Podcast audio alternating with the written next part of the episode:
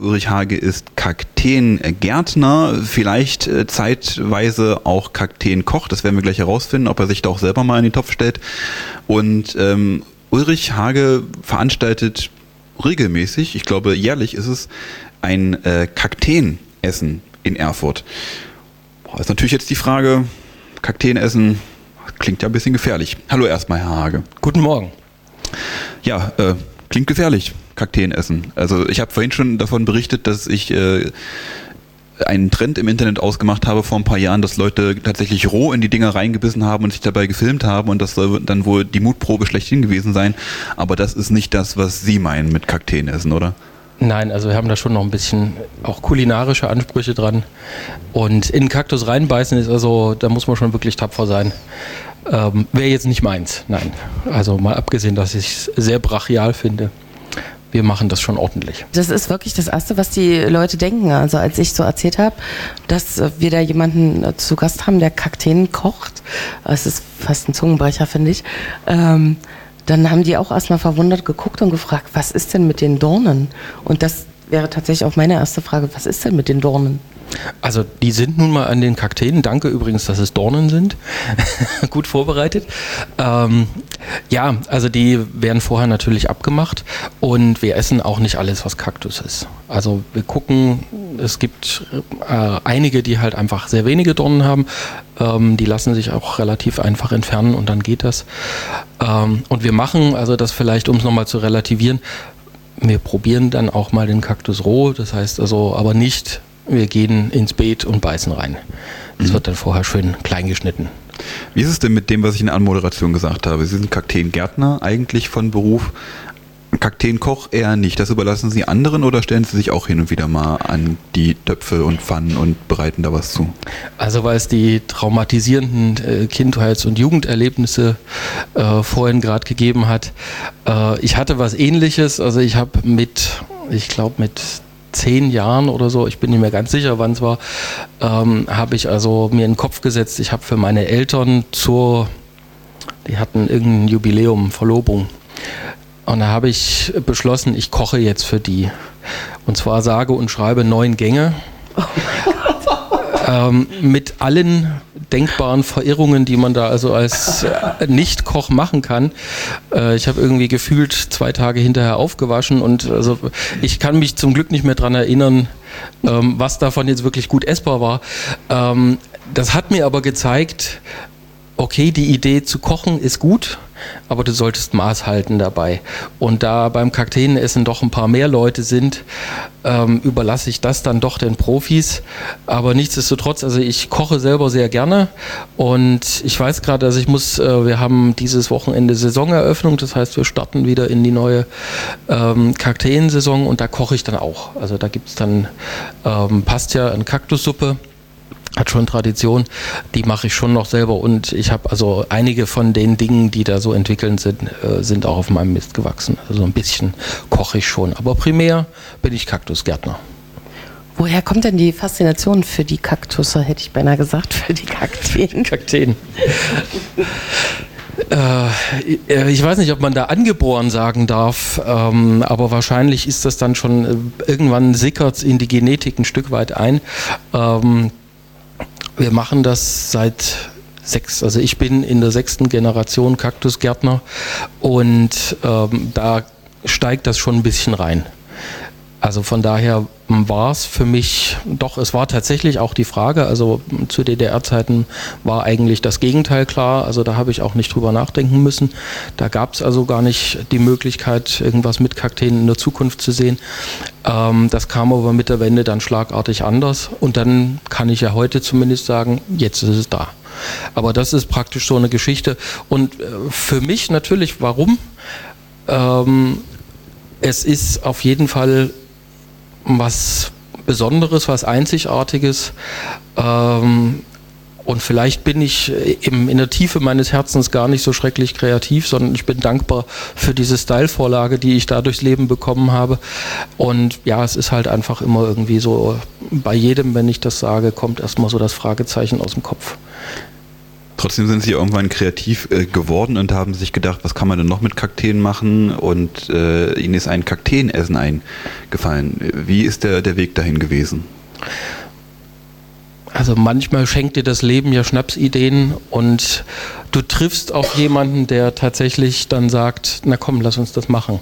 Und bei mir war das letzten Endes genau das Gleiche. Also die Idee ähm, schwebte schon im Orbit. Also äh, diese Geschichte, das Kochen für meine Eltern, das hat mich nicht losgelassen. Also ich habe das auch danach noch zwei, dreimal versucht, ähm, mit besseren Erfolgen. Also das, das dritte Mal Kochen war dann tatsächlich schon nicht schlecht. Also das war ganz ordentlich.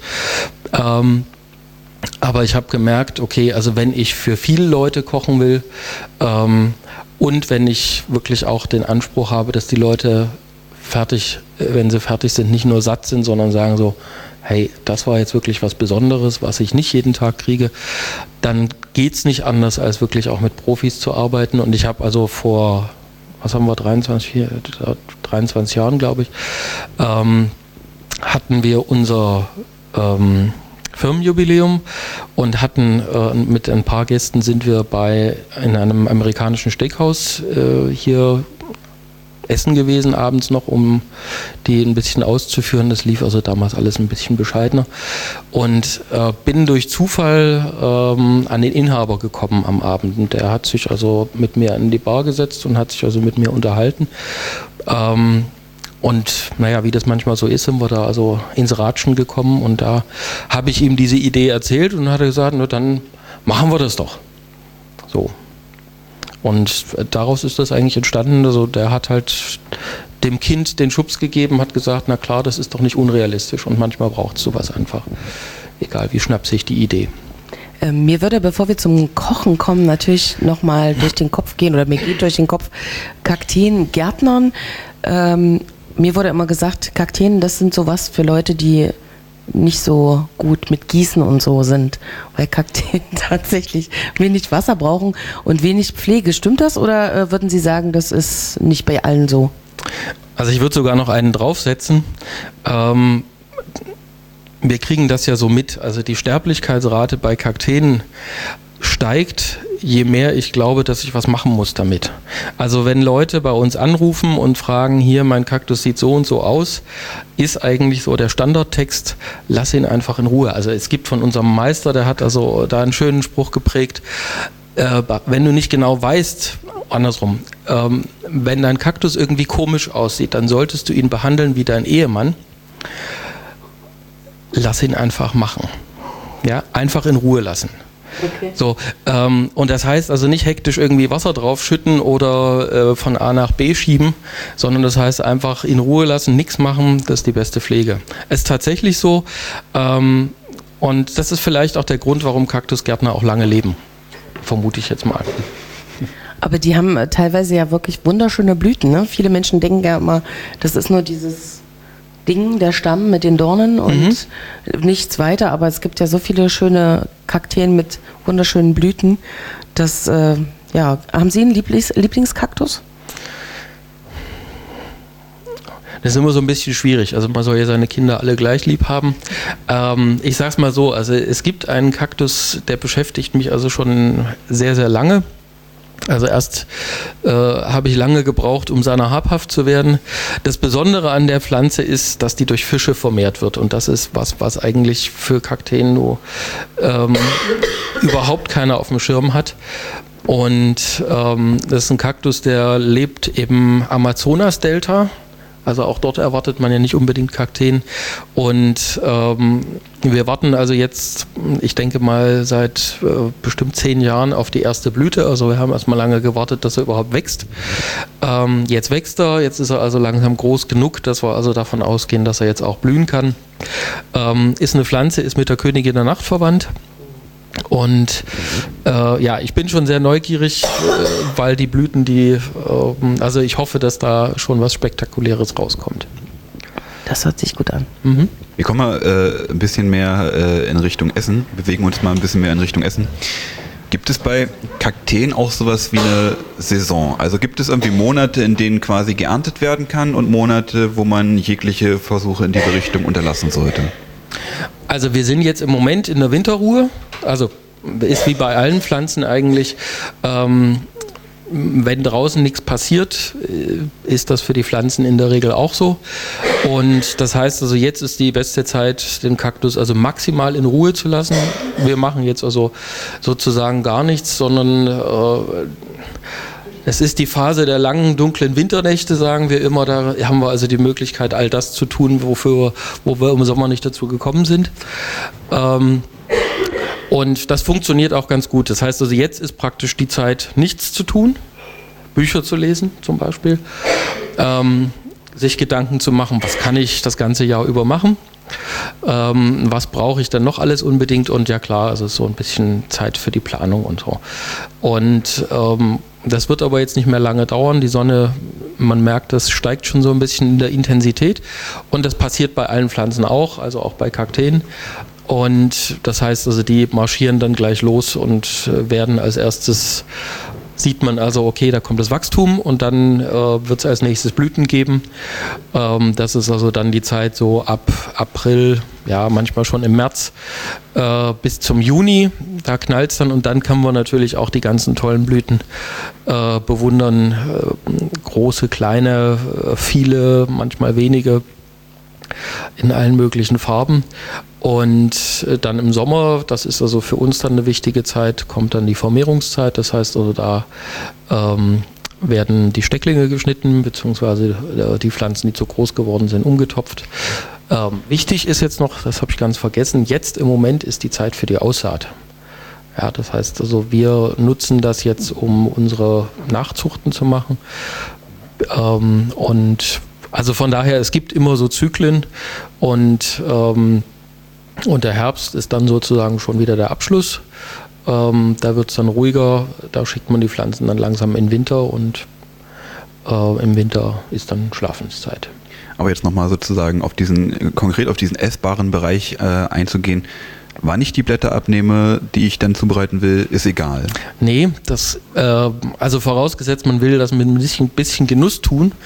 Ähm, wir mussten also auch erstmal lernen, äh, die sehen zwar das ganze Jahr über toll aus, ähm, aber je nachdem, zu welcher Jahreszeit ich da mich mit dem Messer am Kaktus vergreife, kann das auch gehörig in die Hose gehen. Ähm, also da, das äh, Kritische ist, die, die Blätter, die man abschneidet, ähm, sollten einerseits also groß genug sein, dass man was davon hat. Sie sollten ein Stück weit ausgereift sein ähm, weil ansonsten ist das einfach ähm, zu labberig, also da passiert dann noch nicht viel.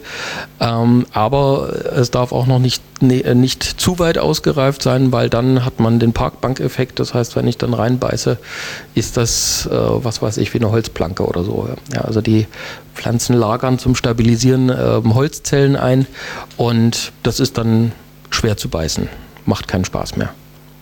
Kann man denn eigentlich alle essen? Alle Kakteen? Grundsätzlich kann man alle Kakteen essen, ja. Ähm, es gibt welche, ich beschreibe es mal vorsichtig, die äh, gewisse Nebenwirkungen haben. Also da sollte man dann vorsichtig sein. Ähm, die Kandidaten sind in der Regel auch gut bekannt. Ähm, aber wirklich giftig äh, sind Kakteen nicht. Aber es gibt also eine ganze Reihe Kakteen oder andersrum, es gibt eine Reihe Pflanzen, die so aussehen wie Kakteen und da wird es dann gefährlich. Ja? Also die Euphorbien ähm, werden gerne mit Kakteen verwechselt. Also auch ähm, häufig kriegt man die also so zu kaufen als Kaktus. Aber die können beispielsweise giftig sein. Also es ist immer so ein, ein relativ sicheres Zeichen. Ähm, oder sagen wir es mal so, wenn da ein weißer Milchsaft rauskommt, sollte man die Finger davon lassen. Es gibt so auch Kakteen, die das haben, aber der Einfachheit halber mal gesagt, sobald da also irgendeine weiße Suppe rauskommt, Finger davon lassen, weil das kann böse ausgehen wir können das jetzt leider irgendwie nicht, nicht vormachen oder, oder haben jetzt nicht Publikum, dem wir das irgendwie geben können oder so. Deswegen müssen wir jetzt versuchen, das so zu beschreiben. Mhm. Wonach schmeckt denn Kaktus? Gibt es da irgendwas Vergleichbares? Weil ich glaube, noch nicht allzu viele haben das mal im Mund gehabt und können ungefähr erahnen, was für ein Geschmack das ist. Das ist eine sehr schwierige Frage. Ähm also als ich das erste Mal Mango gegessen habe, ich könnte heute auch nicht beschreiben, wie schmeckt Mango. Mango schmeckt wie Mango. Und es ist beim Kaktus ähnlich. Ähm, wir sind Augenmenschen, das heißt also die Leute, die Kaktus gegessen haben, äh, die erklären immer, das schmeckt wie grüne Bohne. Das hängt aber damit zusammen, weil der Kaktus, wenn er gekocht ist, äh, von der Farbe her tatsächlich so aussieht wie eine grüne Bohne. Ähm, ob der Geschmack da jetzt eine gewisse Ähnlichkeit hat, kann ich ehrlich gesagt nicht sein. Ähm, wir haben deswegen wirklich mal angefangen zu sammeln. Wir fragen also bei jedem Kakteenessen so die Leute vereinzelt mal und wie würdest du jetzt das beschreiben geschmacklich? Da ist also die grüne Bohne einfach wirklich bei 70 Prozent der Treffer. Wir hatten aber auch schon äh, ziemlich absonderliche Geschichten. Also wir hatten Wasserkastanie, ähm, wir hatten ähm, Avocado und also für mich ist es schwierig.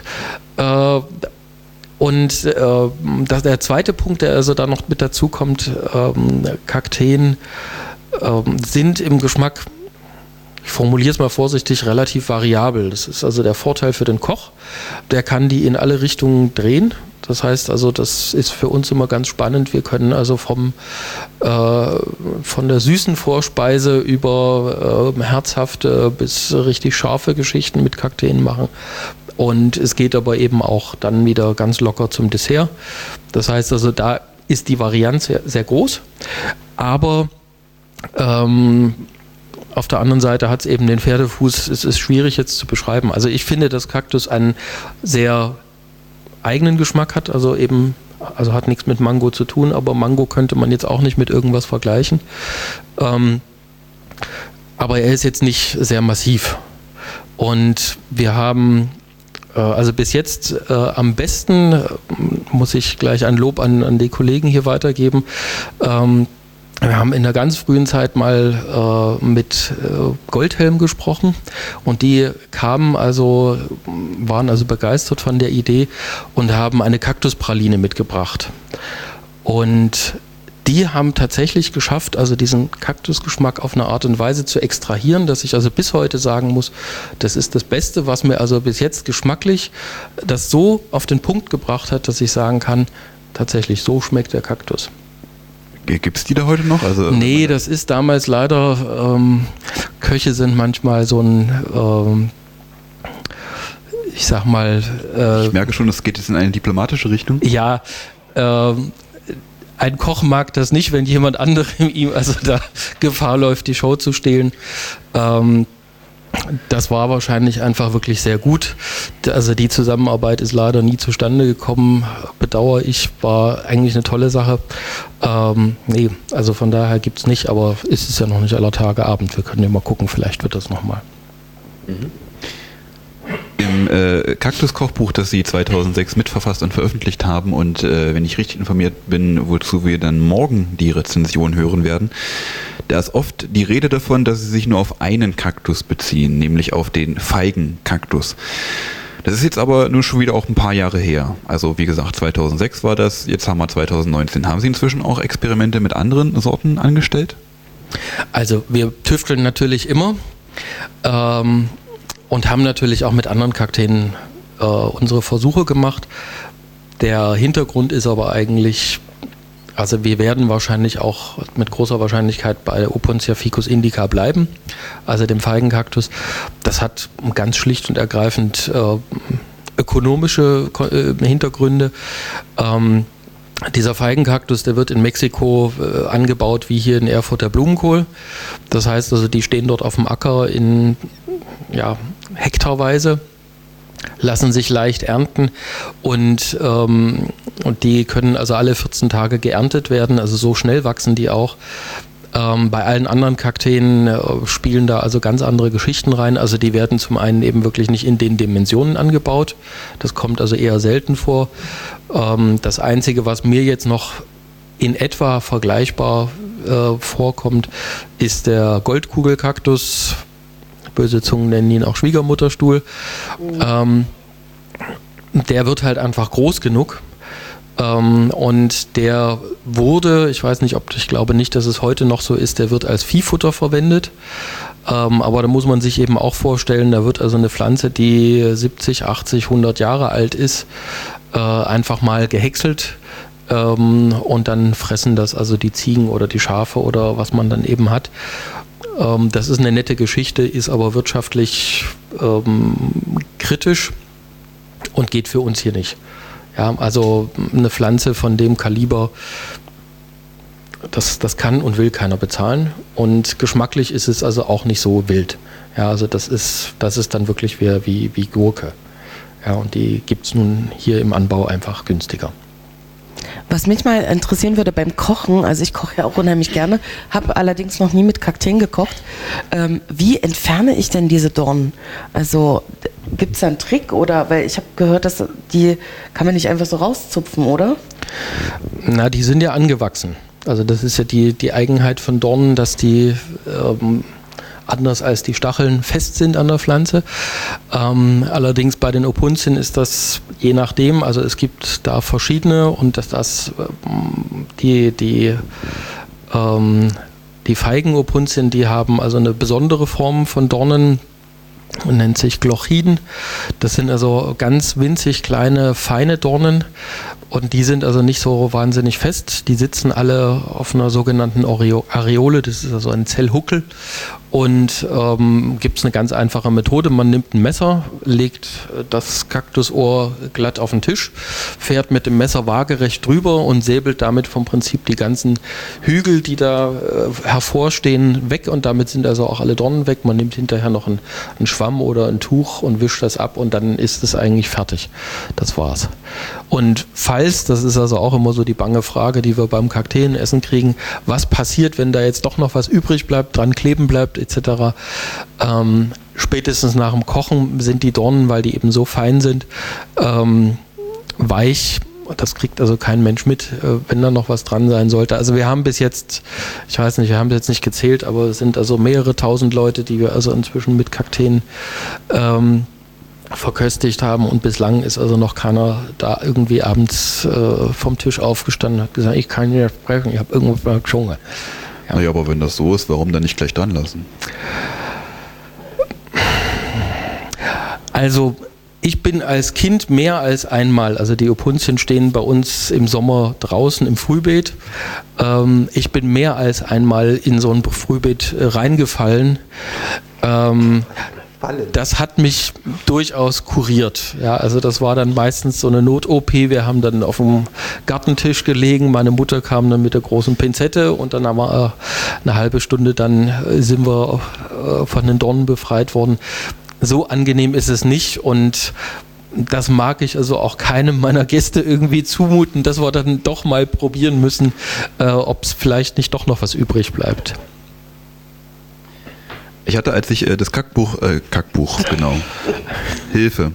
Und wir befinden uns hier auf der Fleischfresse. Nein, als ich äh, das, das Kaktuskochbuch äh, gelesen habe, äh, das Gefühl, dass Sie und vor allen Dingen natürlich auch Ihr Co-Autor Herr Mank sich ziemlich viele Rezepte erstmal selbst erarbeitet haben. Also was für mich dann die Frage war, war, Gab es nicht irgendwie auch schon sowas wie Originalrezepte, beispielsweise in Mexiko oder in anderen Landstrichen, wo Kaktus natürlich wächst und vorkommt in großen Mengen?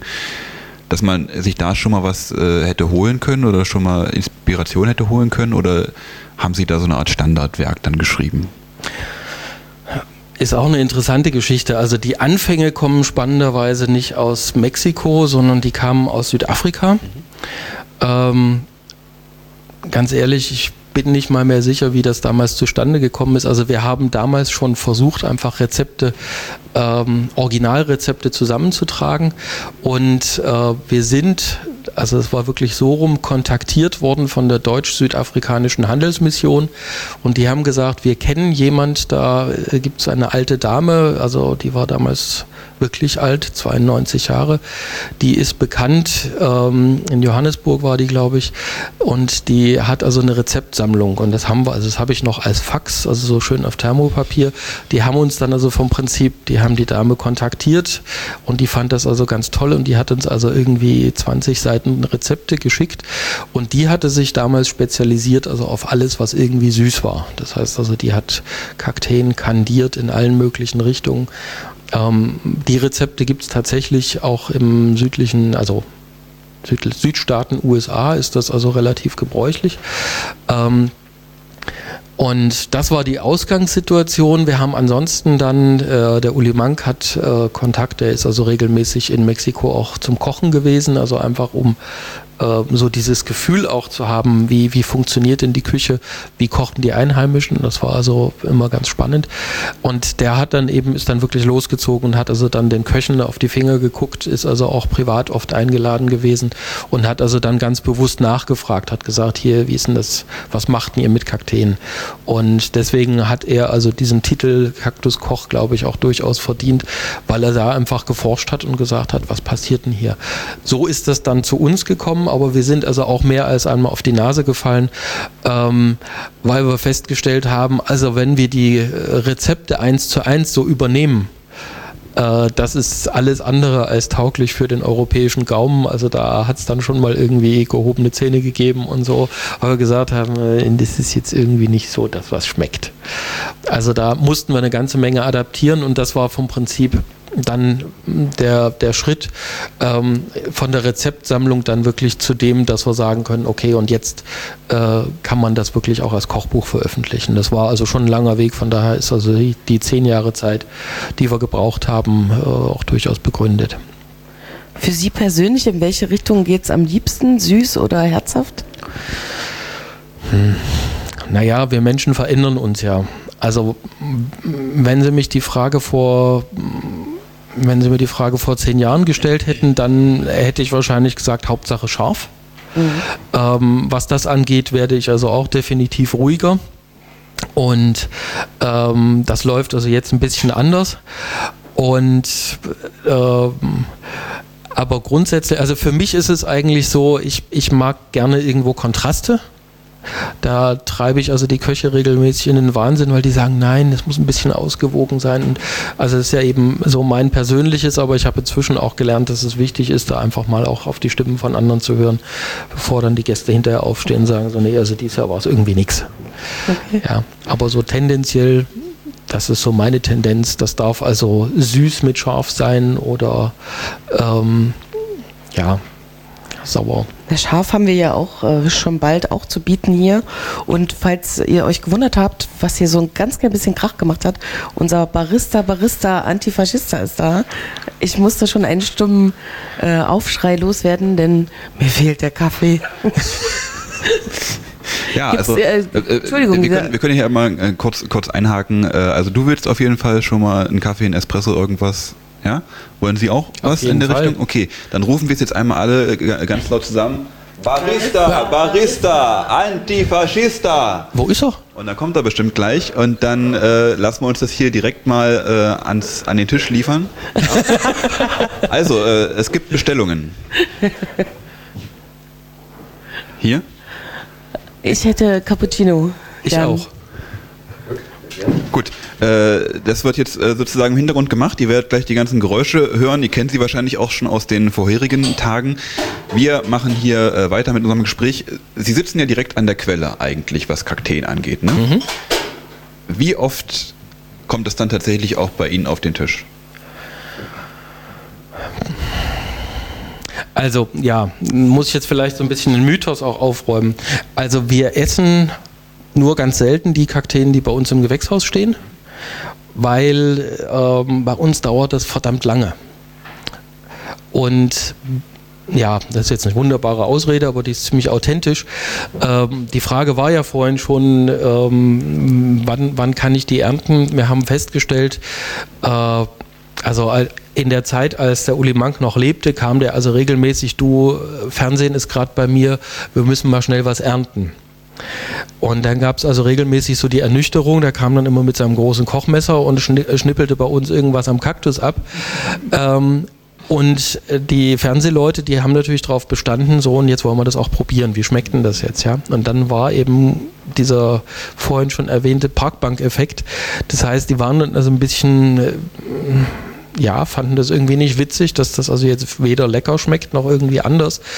Ähm, und ich musste dann erklären, wir haben, je nachdem wie das Jahr ist, also ein Zeitfenster von zwei bis vier Wochen, wo die Kakteen also reif sind zum Ernten, also dass sie also wirklich ausgereift sind, aber eben noch nicht überreif, dass sie also dann schon wieder bretthart werden. Das heißt also, das ist wirklich ein relativ schmaler Zeitraum. Deswegen die Kakteen, die wir essen, kommen tatsächlich alle direkt aus Mexiko. Ist nicht nur von den Inhaltsstoffen besser, sondern hängt einfach auch damit zusammen, äh, das ist eine Kostenfrage ein Stück weit auch.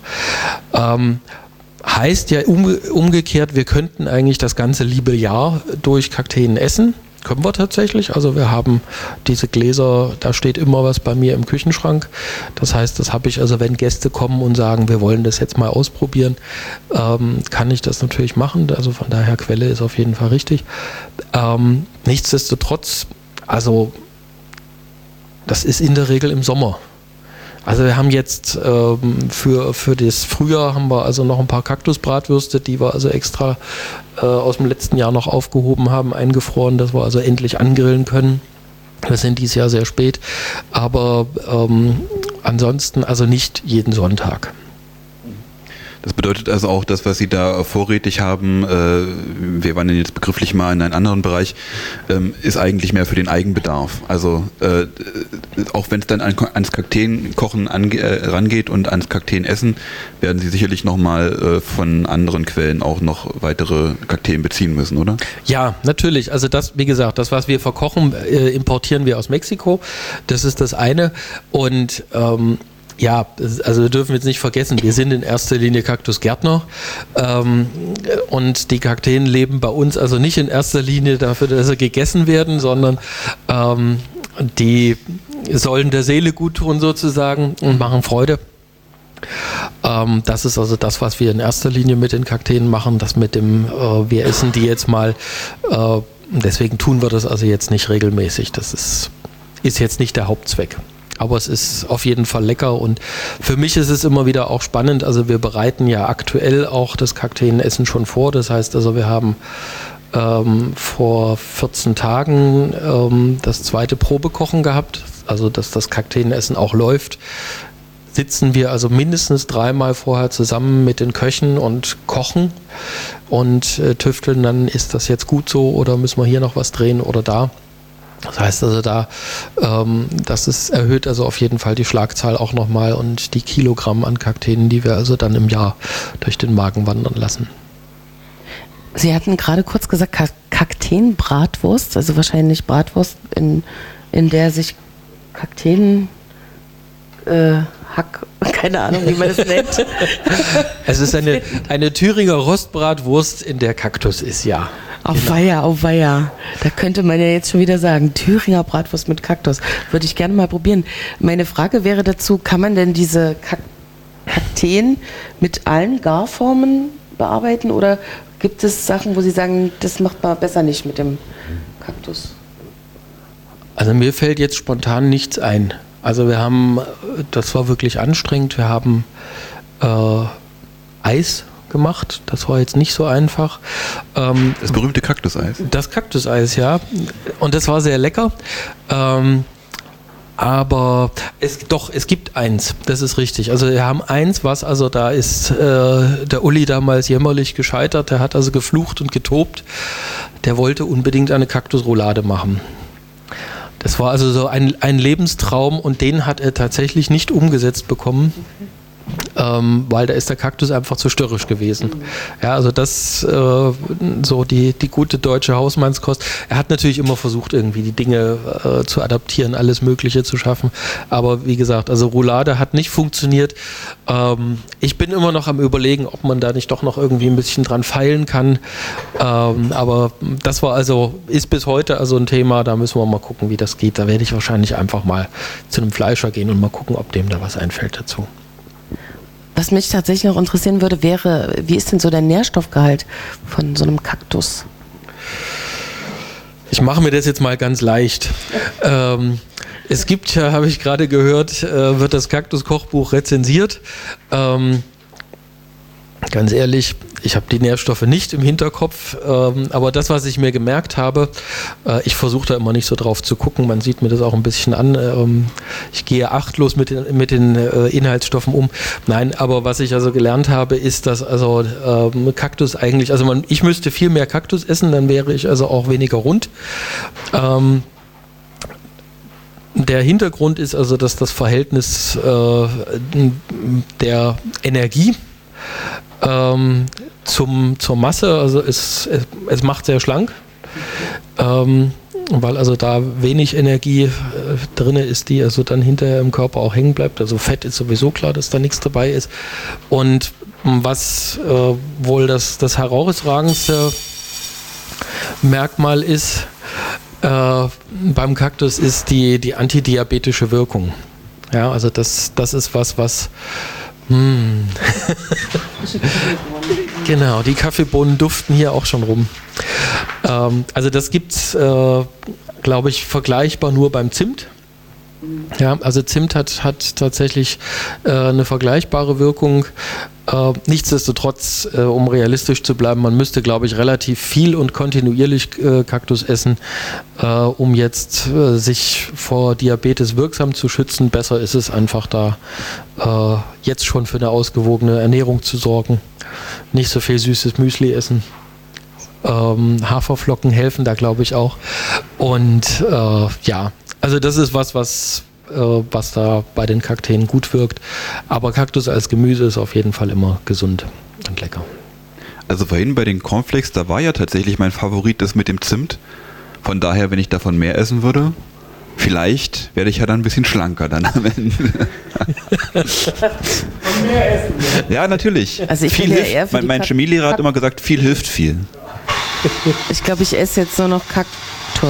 Kaktus, Kaktus Cornflakes, gibt es das eigentlich? Kaktus Cornflakes, ja, das, das wäre doch mal was. Ähm, ja, das stimmt. Und zwar, ähm, ja, gibt es eine eigene Geschichte dazu. Und zwar die, äh, es gibt also äh, verschiedene Indianerstämme, die in den, in den ähm, äh, in den Pampas und Steppen in Amerika sind.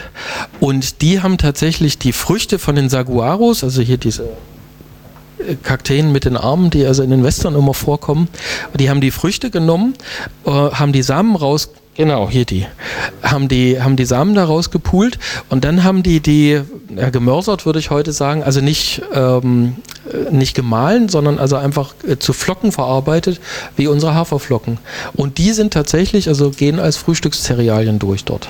Ja, sind einfach diese breite, breit getrampelten äh, Samen und das, das funktioniert tatsächlich. Das ist also so äh, das, was also da gemacht wird. Welche Farbe hat ein Kaktuskacke? Also wenn man rote Beete isst, äh, ist ja dann äh, der Urin rot und die Kak und wenn man jetzt Spargel zum Beispiel isst, dann riecht ja der, der Urin. Und Kaktuskacke ist doch auch bestimmt speziell. Also ähm, ich kenne die Version nur andersrum. Äh, und das ist tatsächlich eine, eine, ziemlich dramatische Geschichte gewesen. Monte, äh, äh, nein, keine Sorge. Es wird jetzt hier nicht, nicht, nicht völlig fäkal, aber die, die Frage ist tatsächlich berechtigt. Ähm, Kolumbus ist ja unterwegs gewesen. Und äh, Kolumbus hat, äh, ich sag mal, die sind ja ziemlich heidnisch unterwegs gewesen auf ihrem Missionszug. Und die haben also alles niedergemetzelt, was also nicht sofort katholisch werden wollte. Äh, und da sind also, ich weiß nicht wie viel, äh, tausend, hunderttausend äh, Eingeborenen einfach über die Klinge gesprungen. Und das ist den Soldaten irgendwann mal aufgestoßen. Die haben dann gemerkt, also das kann es doch jetzt nicht sein. Ja, und äh, irgendeiner hat da wohl mal aufgemuckt, also ich erzähle die Geschichte jetzt frei, ja, ähm, nachdem sie also mal wieder so ein Schlachtfest hinter sich hatten und hat gesagt, sag mal, ist das im Sinne Gottes? Und das hat dann wohl irgendwo unter, unter, den Landsknechten dann tatsächlich die Runde gemacht. Und äh, eines Tages standen die dann alle Männer am Bach und haben da einen reingesägt. Und plötzlich färbte sich das Wasser blutrot. Und damals waren das ja einfache Gemüter und haben gesagt, seht ihr, das ist die Strafe Gottes. Wir verbluten jetzt, weil der Herr uns straft.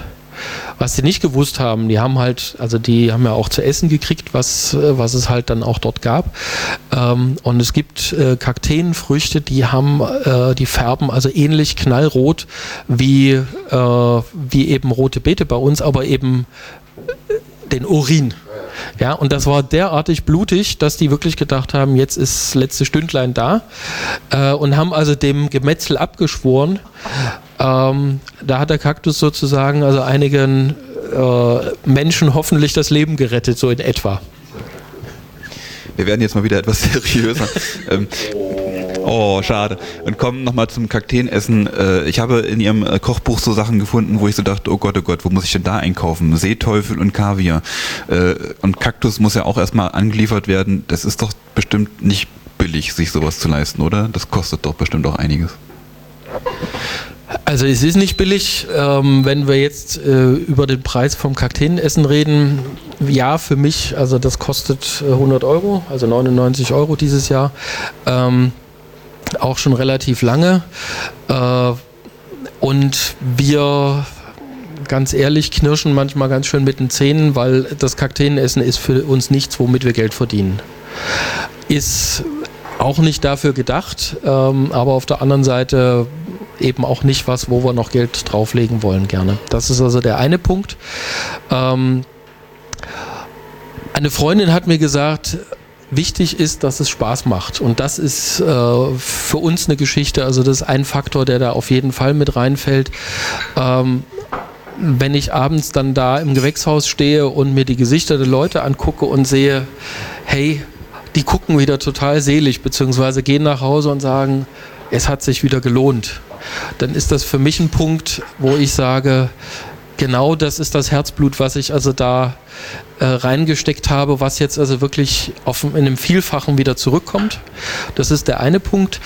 Ähm, und wenn die Leute tatsächlich nach Hause gehen und äh, sagen, cool, also nicht nur, ich kann jetzt vor meinem Nachbar protzen, was ich jetzt gemacht habe, sondern eben äh, ich habe was Tolles erlebt und gehe jetzt glücklich nach Hause, dann habe ich da alles richtig gemacht. Ähm, sondern eben auch, äh, wenn, wenn die Leute eben, und das merken wir ja, also wir machen in der Regel fast keine Werbung fürs Kakteenessen, sondern das ist reine Mundpropaganda. Das heißt also, die Leute erzählen weiter. Ja, und das auch das scheint dann irgendwie gut zu funktionieren. Aber ähm, um auf die Eingangsfrage zurückzukommen, ja, das ist nichts, was billig ist. Ähm, allerdings also für uns ist es was Exotisches, ja. Ähm, in der Heimat ist es tatsächlich das Gegenteil. Und äh, um zum Ursprung vom Kakteenessen zurückzukommen, die Geschichte stand im äh, Kochbuch, glaube ich, auch drin. Äh, der Ursprung hatte tatsächlich äh, war also eine völlig andere Intention. Der eigentliche geistige Vater vom Kakteenessen, der hat ja auch Erwähnung gefunden. Das ist äh, Dr. Werner Hoffmann. Und der äh, ist tätig gewesen in der Entwicklungshilfe. Und ähm, der hat also das Kakteenessen nach Deutschland gebracht. Also ist auch eine, eine spannende Geschichte. Ähm, der ist von der Bundesregierung angefordert worden in, den, ähm, in der Zeit, als in Angola die Bürgerkriege waren. Und da hatten die das Problem, dass also die Felder, ähm, also die haben, da lag praktisch die komplette Landwirtschaft da nieder, weil also die Felder entweder äh, Schlachtfelder gewesen sind oder vermint waren. Das heißt also, da hat also der Anbau mit nichts mehr funktioniert. Ähm, keine Landwirtschaft und dementsprechend gab es also auch wenig zu essen. Und dann ging es also darum, wie können wir jetzt dafür sorgen, äh, dass die Menschen wieder was zu essen kriegen. Und der hat gesagt, ich habe da eine Idee. In Südamerika wachsen Kakteen, die wachsen so schnell, äh, die haben eine Reproduktionsrate, da kommen wir nicht hinterher. Ähm, das Problem war nur, der hat dann angefangen, hat wunderbar funktioniert mit den Kakteen, auch in Angola die zu produzieren. Ähm, aber äh, das ist ein stolzes Volk. Ja, und die haben gesagt, nein, wir wissen, das ist das arme Leute essen in Mexiko. Das möchten wir nicht. Wir möchten was Ordentliches essen. Und er hat damals also den, den, äh, den Joker gezogen und ist also mit den Kakteen zum Hessischen Rundfunk gegangen. Also es ist, äh, weiß ich nicht, 30 Jahre her, glaube ich inzwischen. Ähm, und ist als Fernsehkoch ja, also er war sozusagen der erste Kaktuskoch, ist also ins Fernsehen gegangen, hat Kakteen gekocht und ist dann mit dem Film wieder zurückgegangen und der ist dort im Fernsehen gelaufen. Und dann haben die gesagt, ah, okay, also wenn die reichen Deutschen das als Delikatesse essen, dann muss es ja doch was Besonderes sein. Dann hat er so praktisch darüber den Bogen geschaffen. Also so viel zum Thema arme oder reiche Leute essen. Es ist immer eine Frage der Betrachtungsweise. Weil Sie es gerade äh, gesagt hatten, das wäre so meine persönlich letzte Frage. Äh, wenn man jetzt unbedingt zum Kakteen essen gehen möchte, wo kann man sich denn trotzdem wie informieren? Also anmelden. Ähm, das Internet weiß ja bekanntlich alles. Also es gibt eine Seite, die heißt kakteenessen.de. Ähm, da kann man sich sowohl anmelden als auch informieren. Ähm, die wird im Moment auch gerade neu gemacht. Also im Moment haben wir gerade festgestellt, wir wollten nämlich mal erzählen, was das Kakteenessen ist und haben festgestellt, verdammt, das steht gar nicht drauf. Also das ah. ist jetzt im Moment gerade dabei, dass wir also das auch erklären, was äh, steckt dahinter. Das ist eine Methode. Ansonsten kann man natürlich einfach bei uns anrufen bei Kakteenhage und äh, wir erzählen auch gerne mehr darüber, noch mehr als ich jetzt erzählt habe. Ja, äh, die Möglichkeit will ich Ihnen durchaus noch geben äh, mit der klassischen Abschlussfrage. Gibt es abschließend noch irgendwas, was wir Sie nicht gefragt haben, was Sie aber gerne noch loswerden möchten? Äh, ja, also es gibt eine Geschichte. Ähm, wir haben mit dem Kakteenessen ein Mythos geschaffen. Ähm, wir werden immer im Juli gefragt oder auch manchmal im, im Juni noch, sind denn noch Plätze frei? Ja, und äh, wir haben tatsächlich den Mythos geschaffen, das Kakteenessen ist chronisch ausgebucht. Ähm, ja, wir haben tatsächlich noch freie Plätze, äh, weil die meisten Leute fragen das also immer dann, wenn sie ihren Urlaub dann schon fertig gebucht haben. Ähm, ich bin da immer sehr stolz drauf, dass also da wirklich so eine große Nachfrage gesehen wird. Ähm, und trotzdem, wir haben also immer noch Plätze frei. Das ist also immer so diese Geschichte. Äh, wir haben ganz viele Vorausbuchungen. Also in der Regel bestellen die Leute fürs nächste Jahr schon beim Kakteenessen äh, im Sommer und sagen, nächstes Jahr sind wir wieder dabei oder die Nachbarn haben gefragt und nehmen die mit. Ähm, und dann ist dann so nach dem Jahreswechsel dann der, der Hype, äh, wenn alle ihren Urlaub geplant haben, äh, kommen dann also dann äh, meistens die Nachfragen zu spät und ach, hätten wir es doch nur gewusst, dann hätte das besser geklappt. Äh, aber aktuell ist es also so, wir haben also noch freie Plätze da. Ja. Sagt äh, Ulrich Hage, seines Zeichens Kakteengärtner äh, in der sechsten, sechsten. Äh, Generation. Finde ich eine tolle Sache, finde ich eine spannende Sache. Ich muss auch ganz ehrlich sagen, ich war völlig überrascht, als ich vor, ich weiß nicht, drei, vier Monaten überhaupt erstmal davon erfahren habe, dass es das in Erfurt gibt. Wäre ich von selber nie drauf gekommen, mich irgendwie darüber zu informieren. Finde ich schön, dass wir darauf gestoßen sind. Finde ich schön, dass Sie hier waren. Vielen Dank fürs Gespräch. Vielen Dank auch. Danke auch von mir und äh, ein Lob an unseren Barista, Barista, Antifaschista. Es duftet herrlich und sieht gut aus. Es, äh, die Crema, mhm. Wahnsinn. Also das ist, ist fast unübertroffen.